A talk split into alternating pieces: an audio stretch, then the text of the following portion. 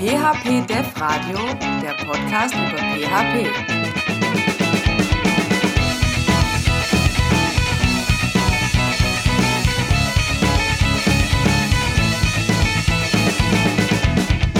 Herzlich willkommen zur Episode 13 des PHP Dev Radios. Heute wieder zusammen mit Claudio. Hallo zusammen. Ja, unser heutiges Thema PHP-Code-Metriken. Wir steigen auch direkt ein und ich stelle einfach mal die Frage an Claudio, was sind eigentlich Metriken? Zahlen. Zahlen, ah ja. Das, äh, denke ich, haben unsere äh, Zuhörer auch schon sich so grob erschlossen. Aber, Zahlen.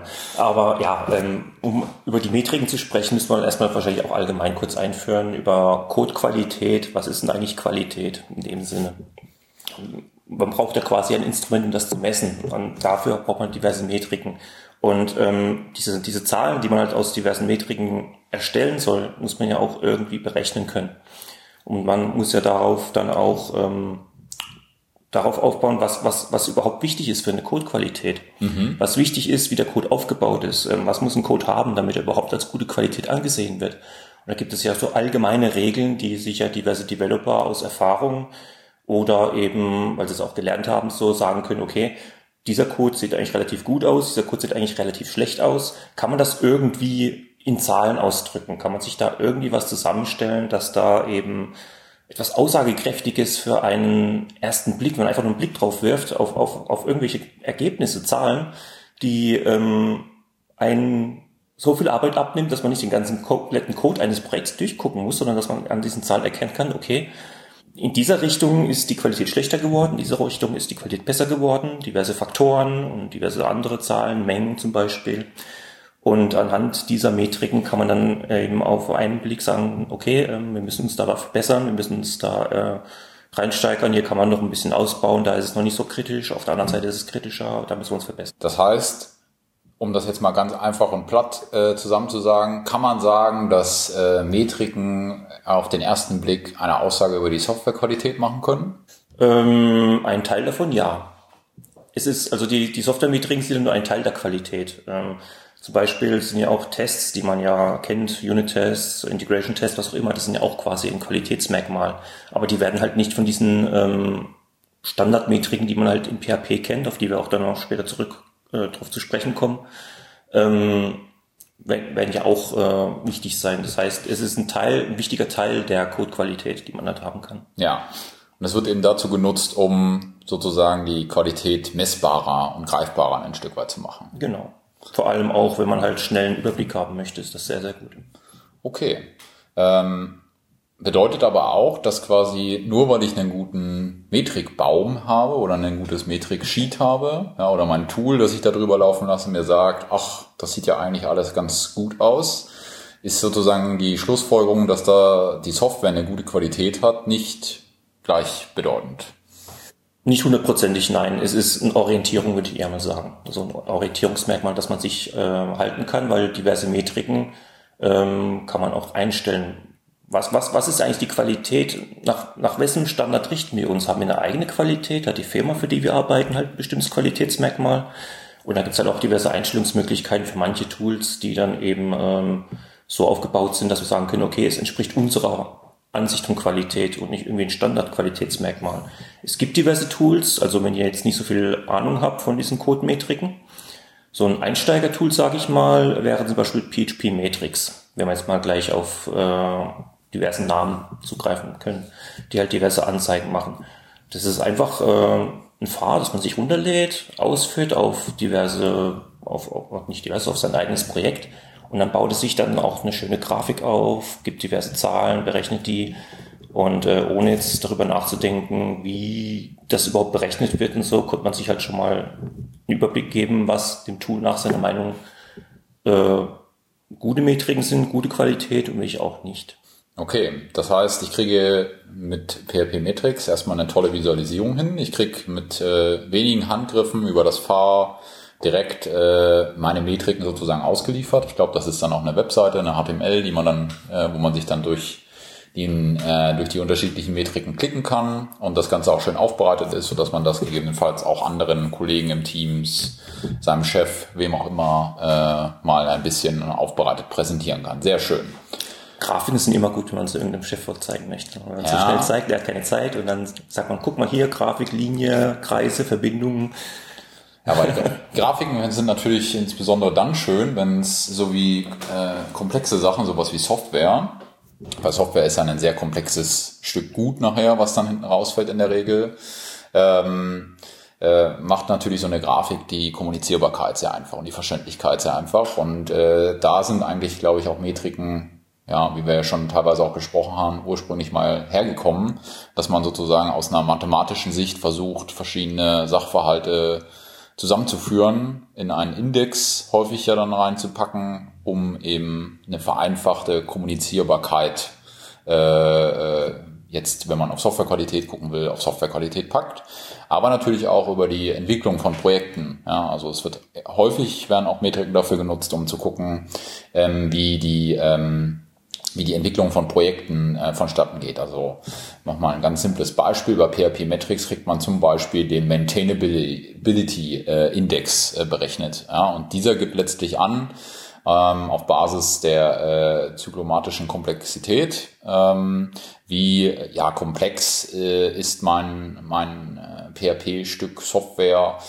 Ähm, und das führt wiederum dazu, wenn die, wenn die Wartbarkeit gut ist, das hat natürlich wiederum Implikationen darauf, wie schnell kommen andere Entwickler in das Projekt hinein, äh, wie schnell kann ich auch als Entwickler, wenn ich jetzt vielleicht in einem Stück Code mal ein halbes Jahr nichts mehr gemacht habe, wieder dort äh, etwas verändern, erweitern, Bugfixen etc., weil eben die Lesbarkeit, und darauf fällt es ja dann häufig auch als Mensch wieder zurück, die Lesbarkeit, die Ver, das Verständnis des Codes, den ich dort geschaffen habe, eben sehr, sehr gut ist. Ja, das geben diese Metriken durchaus einem als Entwickler dann doch wieder zurück, wenn man sie denn richtig lesen kann.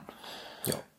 Ähm, was halt auch interessant ist, dass, äh, wo wir schon bei den Graphen waren, das ist ja nicht so, dass wir dann grafisch anzeigen, wie toll etwas gerade jetzt ist, sondern dass wir auch eine diverse Entwicklung sehen können in Graphen. Und das ist ja auch etwas, was zum Beispiel PHP Matrix kann, dass er eben sagen kann, ähm, vor einer Woche hast du schon mal generiert, da sind diese Zahlen rausgekommen, jetzt hast du nochmal was generiert, da sind neue Zahlen rausgekommen, die Differenz davon ist, hat sich so verbessert, hat sich so verschlechtert. Das ist auch ein interessanter Punkt eben bei diesem äh, einfachen, recht, ein, ja, doch ein recht einfaches Tool, wo halt eben sehr viele Informationen enthält. Okay, super. Ähm, guck mal vielleicht mal auf die Metriken selbst. Jetzt haben wir sehr viel über die Metriken gesprochen. Ja, ich hatte ja gerade auch schon mal eine erwähnt. Ähm, was gibt es so für Metriken, auf äh, die du vielleicht auch, Claudio, immer wieder guckst, wenn du mal einfach da, da sozusagen das Pfad rüberlaufen lässt? Welche Metriken guckst du dir zuallererst an? Du hast ja schon eigentlich eine der wichtigsten erwähnt, die zyklomatische Komplexität, die ja ähm, sagen kann, wie du auch schon vorhin zusammengefasst hast, wie gut lässt sich lesen. Ähm, und nicht nur der menschliche Aspekt äh, betrifft das, sondern eben auch der Aspekt, dass man sagt, wie stark ist das gekoppelt das heißt, ähm, wenn ich jetzt an Punkt A etwas ändere, ist dann Punkt B und C plötzlich auch komplett davon betroffen? Ändert sich da plötzlich was? Geht dann, wenn, wenn ich links irgendwas ändere, geht dann rechts irgendwas kaputt? Das ist dann auch quasi gut herauszulesen aus dieser, ja, ähm, aus diesem Faktor. Ähm, was wir auch vorhin noch vielleicht vergessen haben zu erwähnen, dass diese Metriken ja nicht aus einem ausführbaren Stand äh, erstellt werden, sondern sie werden aus dem reinen Code quasi erstellt, also statisch. Es wird kein, es wird nicht der Projektcode ausgeführt normalerweise bei solchen ähm, Metriksammlungen. Das ist halt so ein recht theoretischer Wert. Und bei der zyklomatischen Komplexität ist es halt so, dass wir halt eben schauen können, wie, wie komplex ist denn eigentlich dieser Code von zum Beispiel einer Methode. Komplexität zum Beispiel eben gemeint, äh, das, das Coupling zwischen diversen Klassen statt Interfaces zum Beispiel. Oder ähm, wie komplex sind diverse Abfragen, die da drin sind, haben wir da verschachtelte, äh, verschachtelte Ifs und Else und Else If und Switch Cases. Ähm, ja, zum Beispiel. Und äh, daraus lässt sich dann eben eine Zahl erstellen. Es gibt diverse Tools. Ähm, ich glaube, ich greife da schon wieder auf ein ganz anderes Tool vor. Ähm, Scrutinizer, was ja auch sehr viele verwenden, die berechnen zum Beispiel auch anhand dieser Tests ähm, wie komplex eigentlich dieser Code ist, weil wenn man jetzt eine gewisse Codemenge hat und man schreibt halt für Tests, wie viele Tests braucht man, um diesen Code korrekt abzudecken? Und dieser Faktor ist zum Beispiel auch wichtig, ähm, um zu erkennen, wie komplex ist dieser Code. Sehr schön. Ja, ich habe äh, noch einen, einen Handvoll einfacherer Metriken, auf die ich auch immer wieder gucke. Das sind zum Beispiel die Lines of Codes. Ja, und dieses Lines äh, äh, gibt es gibt es ganz häufig. Also die die Lines of Codes, die Log, ja, die äh, Number of Logical Lines of Codes gibt es auch sehr häufig. Also wo man dann noch mal so ein bisschen auseinander separiert, was sind eigentlich wirklich logischer Programmcode und was ist jetzt nur Plankton im Sinne von äh, Kommentaren. Kommentaren oder Beschreibungen oder Öffnen des PHP-Tag, ja, solche Sachen, Ja, ja, die werden dann da rausgenommen. Dann gibt es äh, sowas wie die NOC, die äh, Number, Number of Classes, die NOC-K, NOC-CC, also Number of Abstract-Klassen, Number of konkreten Implementierungen, ja, Number of Operators, also da Methoden wahrscheinlich auch. Genau, da kann man äh, äh, einiges, einiges sozusagen sehen auf Basis der reinen Mengengerüste. Ja, weil die Mengengerüste gerade in, Kom äh, in Kombination mit der zyklomatischen Komplexität, die ja Claudio gerade sehr schön ausgeführt hat, fü ähm, führt eben dazu, dass man ja die ähm, den Projektumfang so ein Stück weit erstmal für sich greifen kann, weil man sieht ja in der Regel erstmal nur ein, ein SRC-Verzeichnis, ein Source-Verzeichnis oder ein, ein äh, Basisverzeichnis, wo sozusagen äh, unterschiedliche weitere Verzeichnisse drin sind. Manchmal sieht man auch ähm, bei einer sehr gut äh, äh, modular aufgebauten Software, weiß ich nicht, 100, 200, 300 Unterverzeichnisse und denkt sich, oh Gott, wie, wie viel Code ist das denn? Und wenn man dann einmal so ein Tool darüber laufen lässt, stellt man dann fest, ah, das sind jetzt doch gar nicht so viele Klassen versus es gibt äh, ähm, auch durchaus viel Software immer noch da draußen, ähm, ähm, wo man einfach mal sozusagen auch mit einem kleinen Ordner äh, tro äh, trotzdem sehr große Klassen sozusagen hat, weil die auch einfach teilweise ähm, sehr komplexe Sachen machen. Also mein Lieblingsbeispiel in dem Umfeld äh, sind immer die, ähm, die äh, Office-Implementierungen für PHP, also PHP Excel oder Word, wo man dann so Word- und Excel-Dateien mitschreiben kann. Das ist einfach ein extrem komplexes Stück Software, ja, wo ähm, auch, glaube ich, nur noch wenige Leute wirklich durchsteigen. Ähm, letztlich, wenn man eine wichtige Applikation baut oder eine Funktion baut, die elementar darauf aufsetzt, sollte man sich sozusagen da sicher sein, ähm, äh, auf welche Software man dann da aussetzt. Ja, also man hat damit natürlich auch ähm, unter äh, Softwarequalität jetzt nicht in die, auf die eigene Applikation zeigen, sondern auch äh, im Sinne von der Fremdkomponentenverwendung. Ja, in Zeiten von Composer kann ich ja einfach mit Composer Require äh, jegliche Bibliothek, die im Packages hinterlegt ist, ja einfach einbinden. Äh, ähm, letztlich ist das natürlich auch sehr schnell gemacht. Die Frage ist, ist das immer das Richtige, weil ich dann immer wieder äh, natürlich auch meine Dependencies unter Kontrolle halten muss.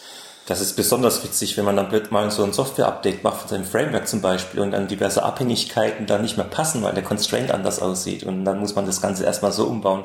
Ähm, das ist ein sehr, sehr wichtiger Punkt, den er da angesprochen hat, Michael. Und zwar ähm, würde ich darauf tendieren, dass wenn ihr wegen drei, vier Zeilen eine Library benutzen wollt, dann ist das ähm, ein bisschen arg verfrüht. Es kann sein, natürlich, ja, in Zukunft brauchen wir das, aber im Moment braucht es halt nicht. Jagni, ähm, you ain't gonna need it in dem Fall. Und ihr erspart euch halt schon mal eine Menge Ärger, wenn ihr jetzt nicht zu früh irgendeine Library einbaut oder ein Bundle oder ein Modul, je nachdem, was ihr gerade für ein Framework verwendet. Ähm, gibt es da eigentlich auch Metriken dafür, was diese äh, Compose-Abhängigkeiten betrifft? Da habe ich, glaube ich, noch nichts gefunden. Ja, da gibt es keine Metriken, aber da gibt es ja Composer-Statistiken, die ich mir dann aus dem Composer direkt rauslassen kann. Packages, also ein Composer Ja. selbst, ja. Genau, aber die äh, Komposition sozusagen des eigenen, des eigenen Projektes ist dann doch heutzutage äh, sehr, sehr wichtig mittlerweile auch geworden und hat so ein bisschen den Fokus verschoben, versus man früher, ähm, ja, ich sag mal, externe Bibliotheken einfach so eingebunden hat. Da gab es auch noch nicht so viele, ja, wenn man sich an den bescheidenen Erfolg von Pia erinnert. Ähm, es war einfach die, die Anzahl von Bibliotheken und von Lösungsansätzen sehr überschaubar. Also wenn man Glück hatte, gab es für sein Problem schon mal irgendwo einen Lösungsansatz, in der Regel aber nicht. Und Stand heute gibt es ja für die mehreren ähm, mehr, äh, für, für einen Lösungssatz mehrere Wege. Ja, das ist ja sehr schön, dass sozusagen da einfach die Community auch äh, vorangekommen ist, gerade auch mit dem Packages und dem Composer da natürlich eine erhöhte Sichtbarkeit bekommen hat. Und äh, da würde ich dann einfach äh, für jeden sozusagen empfehlen, ähm, das einfach mal auszuprobieren und äh, auch mal ein Stück weit zu vergleichen. Also bei dem Beispiel zu bleiben mit dem Excel, ähm, verwende ich mittlerweile, wenn ich einen Excel-Export oder Import bauen soll, nicht, äh, nicht mehr die PHP Office-Bibliotheken, weil die einfach extrem komplex sind, sondern da gibt es von der Firma Box, Box.com, so ein Dropbox-Wettbewerber, äh, eine, eine Bibliothek, die heißt Spout, ja, die ähm, auch extrem hochperformant ähm, sehr, sehr große Excels, CSVs, aber auch Open Office äh, Tabellen äh, sehr, sehr einfach erzeugen kann. Ja, und ähm, das äh, war eine Entscheidung, die ich für mich selber getroffen habe als Entwickler, ähm, weil ich sozusagen die, die Bibliothek mal vermessen habe. Warum? Weil ich irgendwann an einen Bug mal gekommen bin und an ein Problem mal gekommen bin und eben festgestellt habe, dass ähm, zum einen der, äh, die, der PHP Office, die, die Bibliothek einfach sehr umfangreich und groß ist und sehr viel RAM äh, braucht, also sehr ressourcenintensiv ist. Äh, zum anderen natürlich das äh, Lösen des Problems mich jetzt erstmal vor die Herausforderung gestellt hat, mich da wirklich tief einzudenken. Ja, und dann habe ich einfach die Alternativbibliothek genommen. Da war es dann ein bisschen anders. Da waren dann anderen, an, da kam ich dann an andere Problemchen ähm, geschenkt. Die konnte ich dann aber sehr einfach sozusagen lösen, weil der Code einfach anders da strukturiert Mit war. welchem Problem kann man besser leben, sage ich mal. Ja, genau. Ja. Genau. Ähm, bei diesem PHP Office ist es ja auch so, dass zum Beispiel PHP Excel, zumindest von dem weiß ich, dass es deprecated ist und dass die das Ganze anscheinend nicht schreiben wollen. Aber ich glaube, das geht recht langsam voran momentan, weil es einfach wirklich so, so viel ist, was man da beachten muss, um das überhaupt zum Laufen zu kriegen. Genau, das ist vielleicht einfach mal ein Praxisbeispiel, wo äh, Metriken jetzt nicht, wenn man seinen eigenen Code vermessen will, sondern nachher in der Kaskade seiner ähm, Projektkomposition einfach auch verwendet werden kann ähm, weil ja letztlich heutzutage wahrscheinlich die wenigsten Projekte nur noch mit einer Composer Dependency auskommen werden. Äh, in Zeiten von einer komponentenorientierten Framework-Entwicklung es immer, immer wichtiger wird, äh, seinen Dependency Zoo äh, so ein Stück weit unter Kontrolle zu halten, ähm, ohne dass man dann ein, ein halbes Jahr oder ein Jahr später feststellt, okay, die, die, die äh, Bugs, die sozusagen da drin sind, die behindern mich jetzt sozusagen daran, dieses Feature zu entwickeln oder ich äh, bin dann nur noch dabei, die externe Bibliothek zu fixen. Ähm, genau, und da helfen eben Metriken auch, ähm, sozusagen die Softwarequalität sehr schnell zu vermessen und für sich eine Entscheidung zu finden, ist das jetzt hier der richtige Weg ähm, oder nicht, weil eben ja viel Zeit in der Regel nicht zur Verfügung steht für die Auswahl der richtigen Komponente, sondern ja meistens äh, ein bisschen abstrakter auf dem höher liegenden Feature äh, gedacht, geplant mhm. und äh, entwickelt wird. Und von daher sei das jedem ans Herz gelegt, äh, da vielleicht einfach auch mal sein äh, Vendor-Verzeichnis so ein bisschen demnächst mal durchzuscannen und äh, zu gucken, passt das alles, kann ich damit konform gehen oder gibt es da vielleicht Optimierungsbedarf? Oder wie fett ist euer ähm, Composer, was das Require betrifft? Ähm, okay, ähm, wir haben jetzt gerade eben auch schon von verschiedenen anderen unterschiedlichen Abhängigkeiten gesprochen gehabt und ähm, vielleicht ist PHP Matrix irgendwann mal nicht mehr so, ja, für, für, für den ersten Schritt vielleicht, für einen Anfänger vielleicht mal gar nicht mal so schlecht, aber irgendwann möchte man sich vielleicht mal Gedanken machen, ähm, kann man da irgendwie was anpassen, weil ich habe ja vorhin schon angesprochen gehabt, ähm, was ist, wenn man eigene Code-Qualitätsstandards hat? Kann man da irgendwas weglassen, hinzufügen? Gibt es diverse Tools, die sich spezialisiert haben auf diverse Bereiche? Ja, und ähm, auch PHP hat da eigentlich schon einiges auf den Tisch gelegt, äh, was man dann benutzen kann. Code Sniffer, Mass Detection, Copy-Paste Detection, PHP-Log, was speziell jetzt zum Beispiel auch eben für die ganzen Anzahlen ist, die Michael schon erwähnt hatte, wegen Zeilenanzahl, Anzahl der Kommentare, Anzahl der Methoden und so weiter. Und mit diesen Einzelbausteinen, also diese, diese Einzelprojekte, kann man dann eben entsprechend auch sich diverse relevanten Teile raussuchen oder welche weglassen oder sich seinen ganz eigenen Standard zusammenbauen. Diese Tools sind nicht dazu da, sich irgendwelche Zahlen großartig zu machen, jetzt mit Ausnahme von PHP-Log, sondern da hat man wirklich irgendwie was Handfestes, wie zum Beispiel ähm, stimmt die Einrückung. Also das ist jetzt nicht so eine Zahl, wo dann heißt, ähm, ja, wir haben 2500 äh, falsche Einrückungen. also da sollte man sich halt schon drüber überlegen, dass man sagt, okay, mit jedem Commit prüfe ich den Code oder vor jedem Commit, wenn ihr es nicht automatisch haben wollt, ähm, lasse ich den Code prüfen. Und ähm, fangen wir mal vielleicht mal mit Code-Sniffer an, oder? Ja. Ja. Ähm, Code-Sniffer, wie schon gesagt, ist halt, der, der schnüffelt halt sozusagen sein Code, also daher auch der Name Sniff ähm, und schaut, ob da irgendwie was nicht passt vom Formatting her oder ähm, ihr habt eine ungenutzte Variable, die nicht im Einsatz ist oder diverse if-Conditions. das hat dahingehend auch seinen Vorteil. Also zum Beispiel die nicht benutzte Variable, dann denkt man sich, ja und, dann ist halt nicht genutzt, ist doch egal. Ähm, vergisst nicht, dass es nicht nur auch um, um Variablen geht, es geht auch um ganze Blöcke von Code, der vielleicht niemals durchlaufen wird im gesamten Projekt, weil es einfach, weil sich einfach das Projekt so weiterentwickelt hat, dass, dass dieser Code nicht mehr benutzt werden kann, weil einfach nicht mehr durchlaufen werden kann, weil eine Condition im if einfach nicht mehr passt. Dann habt ihr toten Code zum Beispiel. Und ähm, das kann halt dazu führen, dass ihr irgendwelchen Code wartet, den, der gar nicht mehr benutzt wird. Ihr, ihr verwendet Zeit, ihr verwendet Geld, ein Kunden sein Geld, das Geld eurer Firma, um Code zu maintainen, das gar nicht mehr gebraucht wird. Und ähm, das kann halt schon damit beginnen, dass diese unbekannte Variable in einem if abgefragt wird, also nicht un unbekannte, sorry, ähm, die ungenutzte Variable in einem if abgefragt wird und wird einfach nicht mehr verwendet. Und dann habt ihr einfach Code, der nicht mehr gebraucht wird. Und das ist ziemlich schön, dass ich äh, Beispiel Code wieder entfernen kann. Ich kann von einem Fall zum Beispiel ähm, erzählen, das war ähm, so Big Data Kram, riesige Datenmengen, die da verarbeitet werden. Und ähm, ich habe das soweit refakturiert, dass die existierenden Tests, die schon da waren, äh, durchliefen, die Tests, die ich erstellt habe, immer noch durchliefen und ich knapp 1000 Zeilen Code insgesamt äh, in, in, in dem Branch, den ich bearbeitet hatte, komplett weggefallen sind und das Ding hat immer noch so funktioniert wie vorher. Das muss man sich erstmal auf der Zunge zergehen lassen, wie viele Jahre reingesteckt worden sind, um Code zu erstellen, der irgendwann mal nicht mehr gebraucht wird. Und das ist schon ein ziemlich harter Tobak, wenn man in der Vergangenheit diesen Code gewartet hat, obwohl man, weil man einfach nicht wusste, dass der gar nicht mehr durchlaufen wird. Und auch dahingehend ist CodeSniffer halt eben in seinen Einzelteilen, sage ich mal, also CodeSniffer ist nicht so, dass er jetzt sagt, okay, dieser Block wird nicht durchlaufen, ähm, das, das kann Codesniffer nicht, aber wie gesagt, wenn dann zum Beispiel eine ungenutzte Variable abgefragt wird in, in einem if oder sonst wo, dann ist es ein sehr guter Indiz dafür, dass eben Codesniffer etwas entdeckt hat, das einfach nicht mehr gewartet werden muss. Und eine ungenutzte Variable ist doch nicht mehr so äh, trivial, wie man sich eigentlich denkt, wenn man sowas gemeldet bekommt. Ähm, kann zum Beispiel auch To-Dos finden. Viele sagen, dass To-Dos, ja, soll man nicht haben, weil To-Do heißt, das Ding ist nicht fertig und man soll nichts Fertiges abliefern.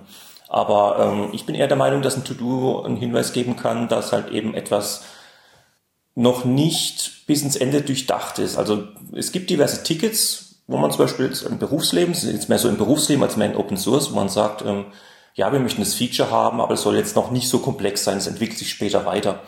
Wo man sich dann eben sagt, ähm, To-Do, ja, ähm, wir brauchen hier eine bessere Validierung als ähm, ist null. Also es kann sein, dass halt eben ein Wert, der später weiterentwickelt wird und weitergearbeitet wird, dass der halt ein bisschen komplexer wird in der Abfrage. Und dann sagt man sich irgendwann, okay, benutzt mal eine Validierung. Ähm, Naming ist auch so eine gute Sache teilweise. Naming Conventions, die man halt einhalten kann. Das ist auch ziemlich gut für einen Codesniffer, finde ich. Was ich schade finde, ist halt natürlich, das ist auch eher schwer umzusetzen, dass man nicht sagen kann, der Name ist aussagekräftig. Also das wäre so ein ziemlich cooles Tool, wenn man das hätte, wo man sagt, okay, der Name sagt was aus, was das Ding macht, aber das ist so ein menschliches Ding, das kann dann halt doch keine Code-Metrik-Teil machen. Aber man kann durchaus äh, sozusagen auch mit dem Codesniffer hingehen und sagen, okay, sind die Methoden sprechend für sich. Ja, also nicht äh, sind die in dem Kontext äh, passend, aber man kann durchaus Sniffs äh, äh, dort äh, hineinpacken, wo man sagt, okay, man guckt mal, ob der, der, der, äh, der Methodenname jetzt irgendwie kryptisch ABC 123 ist oder ob der ähm, grundsätzlich schon mal äh, eine, eine Aussage beinhaltet, ja, was äh, ja sowieso besser wäre, ja, äh, dass man, dass man auf, bei den Methodennamen darauf guckt, dass diese Methodennamen für sich erstmal schon sprechend sind. Und äh, das ist auch das Tolle bei dem, bei dem Code-Sniffer, dass ich den konfigurieren kann. Ja, also der, der hat äh, unterschiedliche Standards, zum Beispiel bei dem Thema ähm, Codeformatierung, die, äh, die er mitliefert, beziehungsweise kann ich das auch sehr einfach über eine XML-Struktur für mich dort äh, einstellen und eben an meine Bedürfnisse anpassen. Und das macht es natürlich zu einem extrem mächtigen Tool. Gehen wir vielleicht weiter. Wir hatten noch den äh, Messdetektor. Okay, it's a mess. Was, was kann man so über den Messdetektor sagen? Was, der hat ja im Prinzip einen ähnlichen Aufbau wie Codesniffer. Nur dass er halt eben nicht ähm, diesen Code halt direkt reingeht, sondern er sagt zum Beispiel, ähm, sorry, dass die Klasse, die du gerade gemacht hast, ist ein bisschen zu komplex. Mhm. Zum Beispiel. Ähm, Konstruktor ist da so ein Stichwort, sag ich mal, wo dann halt eben zu viel reinjected wird und es sagt quasi aus mit einem, ja, Sniff kann man es nicht nennen, das gehört jetzt kurz, ich weiß nicht, gibt es da einen Namen für Mass Detection? Ich weiß gar nicht mehr. Mass Detection. eine einzelne Detection-Klasse, sage ich mal, oder sowas, die halt speziell für ähm. Abhängigkeiten ist. Die sagt dann halt, ähm, sorry, uh, your code is a mess, weil du hast hier sechs Abhängigkeiten injected. Oder ähm, ich glaube, das müsste der Messdetektor auch können, dass er sagt, ähm, vielleicht nimmst du doch lieber ein Interface, weil da gibt es, glaube ich, ein Interface, bin ich mir jetzt nicht so sicher, ob es das auch gibt bei dem. Ähm, und da ist es halt auch ziemlich interessant, dass man halt sagen kann, äh, was auch wiederum Richtung zyklomatische Komplexität geht, was ich auch eben angesprochen habe. Also zu viele Abhängigkeiten ist auch eine höhere Komplexität, die man sich da einarbeitet. Und ähm, jemand, der einen Test schreibt zum Beispiel für eine Klasse, die eben die erwähnten sechs, sieben Abhängigkeiten hat, injected im Konstruktor, der wird halt schon merken, dass es doch ein ziemlicher Aufwand ist, sowas zu testen. Stichwort Magento 2. ähm, ja. Genau.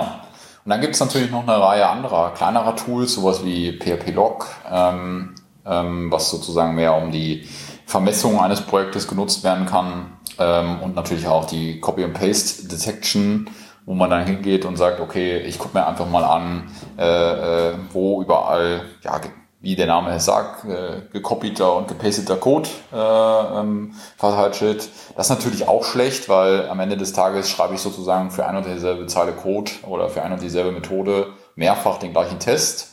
Ähm, wenn ich es denn richtig mache in der Konsequenz, meistens ist es ja dann doch eher so, dass man sagt, okay, das zeigt halt auf architektonische Probleme hin. Ja, dass ich meine Applikation eben nicht richtig geschnitten habe, dass ich Teile einfach nicht rausgenommen habe. In der Regel zeigt das auch, dass die Layer nochmal vermischt wurden. Also so die klassischen in der äh, äh, Domain-Entität oder im Domain-Model findet sich dann irgendwas für die Anzeige oder ähm, in der Anzeige findet sich dann irgendwelche Business-Logik, ja, die dann nicht in Services raus extrapoliert wurden, etc. Ja, ja. So, äh, stateless, äh, stateless Services, sage ich mal, also die sich halt nicht mehr ändern. Jetzt ähm, ähm, Data Transfer Objects haben ja jetzt nicht so eine große Logik normalerweise, so, so erst kleine, kleinere Sachen.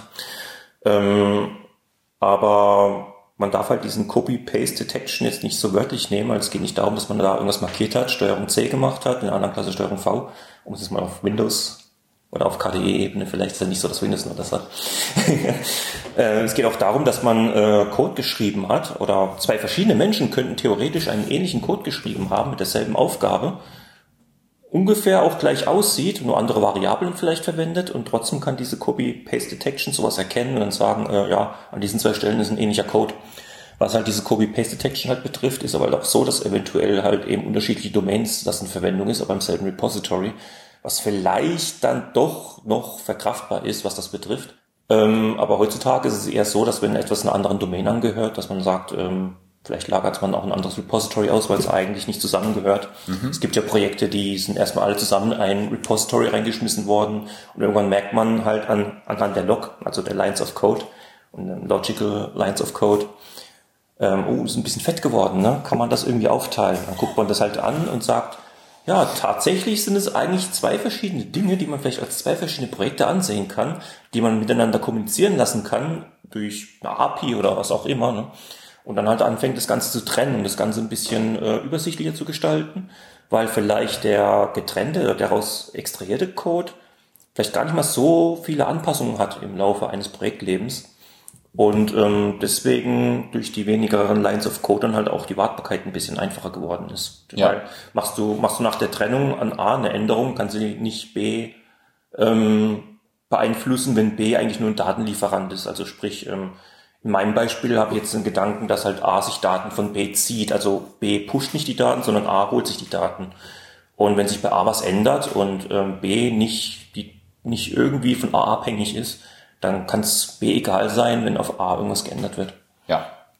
Aber ich glaube, das ist fast schon Richtung DDD, was wir uns bewegen. Ja, wir schweifen ein bisschen ab. Auch, auch, auch ein gutes Thema, aber jetzt nicht für jetzt. okay, wir gehen direkt wieder zurück zu den Tools. Und ähm, wir haben natürlich noch den alten Herrn in der Runde äh, für das Thema zyklomatische Komplexität. Das ist das Tool PDepend. Habe ich sehr, sehr lange nicht mehr. Ähm, ähm, es, ich glaube, ich habe noch ein Projekt, wo Pete Band so eine schöne, tolle Treppengrafik macht in äh, Jenkins. Vielleicht habt ihr das alle schon mal gesehen, wenn ihr Jenkins im Einsatz habt und jemand hat Pete Band gemacht äh, in, in, in, Verwendung. Da gibt es so eine tolle Treppengrafik, wo man sich auch die Lines of Code anzeigen kann ja. und diese ganzen Komplexitäten. Es ist eine tolle Übersicht und früher habe ich mir gedacht gehabt, was ist denn da, was ist ein Log, was, was sagt diese Treppe aus? Und im Prinzip sieht man halt auch eben diese Informationen drin, die wir beide eben euch auch vorhin schon erzählt haben. Jetzt die Lines of Code oder ja, zurückspulen, wenn ihr nochmal die ganzen Abkürzungen wissen möchtet. Gut. Ja, ähm, fallen dir noch weitere Tools ein, die, hm. die du im täglichen Einsatz hast? Hm. Ich glaube, wir haben nämlich so die grob, den grobsten Teil die, die, umrissen. Die ganz, ganz wichtigen sind das ja auf jeden ja. Fall. Ja. Das ist natürlich alles sozusagen auf der äh, Einzelebene. Das heißt, ihr habt jetzt die ganzen einzelnen Tools und in der Regel sind das auch Konsan äh, Konsolentools, die euch dann auf der Konsole die Sachen ausspucken.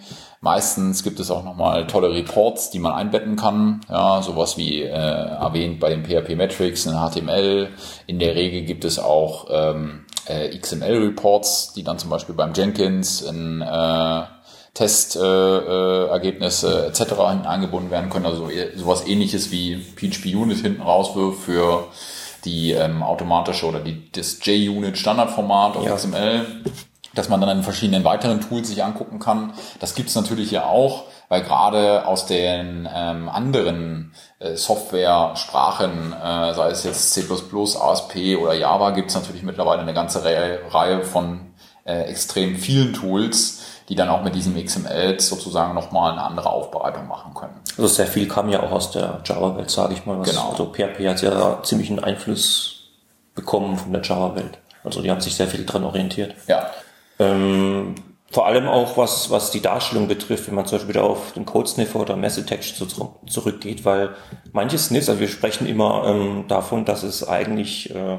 schlechter Sniff ist oder sage ich mal, da wird was gefunden, ist es jetzt schlecht, ist es jetzt gut, da gibt es auch diverse Kategorien, wo es heißt, das ist ein Warning, das ist äh, critical, also das ist ein ziemlich schlimmer Schnitzer, den man gemacht hat, was das Schreiben von Code betrifft. Da hat man ja auch quasi nochmal eine Darstellungsmöglichkeit als HTML zum Beispiel oder diese XML-Darstellung, die man sich dann in Jenkins auswerten lassen kann, mit diversen anderen Tools natürlich auch. Wo man sich dann nochmal das Ganze ein bisschen äh, granularer anschauen kann, was ändere ich zuerst. Wenn man zum Beispiel ein, ein Projekt bekommen hat, von einem Kunde hat zum Beispiel ein Anbieter, äh, hat zum Beispiel einen Dienstleister gewechselt, jetzt geht er zu euch, dann sagt er ja auch erstmal, ähm, jetzt gucken wir mal das durch, was haben wir denn da für Codequalität, oh, das sind sehr viele Criticals, die soll man vielleicht zuerst anschauen, die Klasse ist ein bisschen fett, die sollte man vielleicht kleiner machen. Und auch da schon an einem ja, Projektanfang kann man es nicht nennen, das Projekt existiert ja schon.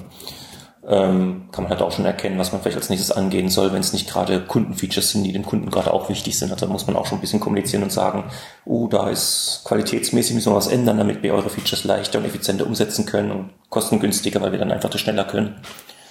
Sehr gut. Genau, das sind verschiedene Sniffs letztlich, die ja da äh, zum Einsatz kommen.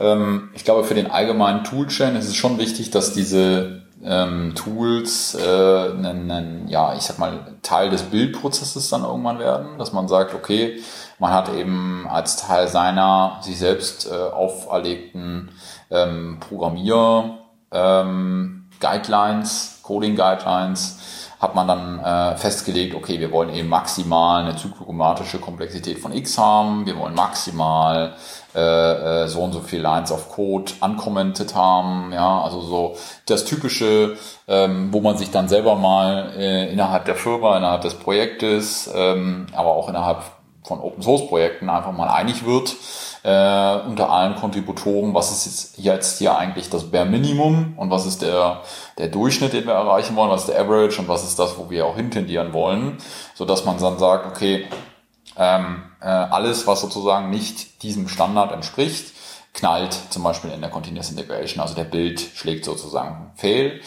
Und ähm, das kann man dann, wie der Claudio auch schon erwähnt hat, natürlich Teil seines äh, Git-Prozesses machen, indem man das äh, mit einem entsprechenden Hook versieht, äh, bevor man das eincheckt, dass das alles nochmal durchgeprüft wird. Ähm, soll aber natürlich genauso auch, egal ob jetzt Jenkins, äh, Online-Bild-Server wie, wie Bamboo, Bitbucket etc., ähm, dass, dass das natürlich Teil der, der Bild-Pipeline entspricht. Es gibt noch ein tolles Tool, was ähm, gerade für den ich sag mal, etwas komplexeren Einsatz eigentlich auch mal ähm, erdacht wurde und auch aus anderen Sprachen ein Stück weit kommt, was mittlerweile auch sehr stark kommerzialisiert wurde, aber es gibt immer noch eine Community Edition. Das ist das Tool SonarCube. Ah, gehört habe ich schon mal, ja. Ja, und das Tool SonarCube ähm, macht, na, macht nachher folgendes. Da kann ich diese Metriken und ähm, diese, ja, ich sag mal, Lines of Code, zyklomatische Komplexität etc., die kann ich dort in einer Oberfläche konfigurieren. Das heißt, ich kann die dort als äh, Preset äh, einmal hinterlegen und dann über meine Projekte automatisch scannen lassen. Den großen Vorteil, den dieses Tool hat, äh, ist zum einen natürlich klar die grafische Oberfläche. Ich kann mich äh, sehr, sehr einfach, egal ob mit Projektleitern, mit meinem Chef, mit meinem Kunden, wem auch immer, durch die Software bewegen, ohne dass derjenige Software lesen muss, weil ich kann das eben sehr einfach kommunizierbar machen. Ich kann hinten raus auch sehr einfach Reports rausziehen. Ich weiß gar nicht, ob das dann wieder eine Bezahlfunktion ist, aber ähm, man kann sozusagen sehr, sehr einfach sein Projekt damit vermessen und entsprechende Qualitäts ähm, Merkmale sozusagen in einer tollen grafischen Oberfläche. Das wäre so, ich sag mal, am anderen Ende äh, des, des Spektrums zu PHP Metrics, wo das eher das ein Einfallstor in dem ganzen Themenbereich ist. Also im, im, Prinzip ist es PHP Metrics on Steroids. Ja, genau. genau. Und ähm, natürlich gibt es eine Reihe von ähm, Cloud-Diensten. Du hast ja schon den Scrutinizer erwähnt, die ähm, die dort in eine ähnliche Richtung gehen, die dort äh, ähnlich sehr, sehr gute Ergebnisse liefern. Aber wenn man vielleicht seinen, seinen Code einfach mal äh, äh, sozusagen mit dem SonarCube durchchecken will, da gibt es tolle Presets, die auch schon von der Software mitgeliefert werden, an dem man sich einfach mal ran orientieren kann. Es gibt eine Community Edition. Würde ich auf jeden Fall, der sozusagen ähm, sagt, okay, der Code-Sniffer, äh, PHP Metrics, äh, äh, PDBand etc. habe ich jetzt alles mal soweit durch. Ich würde mich damit gerne nochmal mit neuen Erfahrungen beschäftigen, den Sonar Cube ans Herz legen an der Stelle. Ja. DepTrack ist mir noch eingefallen, was jetzt auch, ja, es ist nicht auch, es macht halt keine Zahlen, sondern wie, wie, äh, wie wir es von den ähm, Metrics oder von dem Sonar Cube her kennen es geht eher in die Kategorie wie Code Sniffer und Mess Detection, wo halt nicht Zahlen ausspuckt, sondern eben sagt, ja, da ist was, da stimmt was nicht. Und zwar, ähm, dass man sagt, ähm, in einer bestimmten Art von Klasse darf nicht eine andere Klasse injected werden. Ja. Ich habe das zum Beispiel dahingehend verwendet, dass in einem Projekt, das sehr, sehr, sehr viel ähm, Service Locator Injection verwendet hat, äh, in Controllern, es dahingehend so angepasst habe, dass eine Controller-Klasse keine Container mehr injected bekommen darf. Und habe das quasi damit konfiguriert. Das heißt, wenn jemand wieder in irgendeiner Form ähm, den Service Locator injected, dass er da, egal jetzt über ein Setup zur Laufzeit, mit einem sogenannten Aware Interface oder halt direkt im Konstruktor oder wie auch immer, dass dann halt eben gesagt wird, sorry, äh, das geht nicht, der Bild bricht ab zum Beispiel, wenn man das jetzt ganz in den CI wieder einbaut. Da haben wir auch schon eine Episode gemacht, was dieses äh, Building so betrifft, ziemlich äh, am Anfang, als wir angefangen haben. Das heißt, ihr könnt es euch auch nochmal anhören, das Thema, wenn ihr da ein bisschen mehr wissen wollt. Aber es ist, um auf DevTrack zurückzukommen, ist halt ziemlich cool, um auch eine gewisse Ordnung reinzubekommen, dass man halt nicht injecten kann, wie man will, sondern halt auch eine gewisse Designvorlagen vielleicht mal beachtet. Was, weil Design ist ja selber jetzt auch nicht irgendwas. Jetzt haben wir Dependency Injection, was ein Teil von Design ist, aber das heißt nicht, dass man jetzt, weil Dependency Injection Dependency Injection super cool ist, dass man jetzt alles rein injectet, wo man gerade Lust hat, weil man es gerade braucht. Sonst landet man nämlich wieder bei einem dicken, fetten Konstruktor und die Mess Detection meckert wieder. okay. Super, ja. Ich gucke so ein bisschen auf die Zeit und wir sind schon wieder ja an die 40 Minuten unterwegs, Claudio. Ja. Ich würde sagen, für heute haben wir doch das Thema der Codemetriken ausgiebig beleuchtet. In den Shownotes werden wir natürlich alle die äh, unterschiedlichen Tools verlinken. Wir werden auch nochmal einen äh, ja, Artikel und einen Link zur zyklomatischen Komplexität hineinpacken, weil das doch ähm, ja gerade in dem Codemetriken-Teil sich sehr, sehr viel ähm, entweder darauf zurückfällt oder sich eben sehr, sehr viel darum dreht weil es eben eine sehr tolle mathematische Logik und äh, ja, Metrik ist, um äh, Software sozusagen zu bemessen. Es gibt noch, mal, es gibt noch viele weitere, ähm, die, wo wir auch einfach vielleicht mal eine kleine Übersicht verlinken können, ähm, wo man sich sozusagen nochmal belesen kann und würde an dieser Stelle sagen, Claudio, machen wir für heute Schluss. Ja. Und es wird nicht das letzte Mal sein, dass wir über Codequalität sprechen, sondern es war jetzt einfach nur ein Teil davon. Also es wird bestimmt noch diverse andere Folgen kommen. Da könnt ihr euch schon mal drauf freuen. Was die Codequalität betrifft. Genau, weil die Codequalität und Softwarequalität im Allgemeinen natürlich uns als Softwareentwickler permanent umtreibt, weil sie uns äh, ja spätestens, wenn der Berg Technical Debt so groß ist, dass man ihn nicht mehr durchsteigen kann. Geld sparen. ähm, einem dann irgendwann äh, zum Verhängnis werden kann. Ja? Ja. Sei es auf Spaßebene oder eben sei es auf finanzieller Ebene für die Firma oder wie auch immer. Ähm, weil äh, ja dieses ganze Thema der Softwarequalität, gerade mit den langlebigen Projekten, die wir mittlerweile auch im Web- und PHP-Umfeld machen, eben ja nicht mehr so ganz so trivial ist. Super. In diesem Sinne, vielen Dank für eure Zeit Ja, hat mich wieder gefreut. und wir würden sagen, auf Wiedersehen und bis zum nächsten Mal. Wir freuen uns, wenn ihr wieder einschaltet. Ja, bis zum nächsten Mal, Leute. Ciao. Ciao.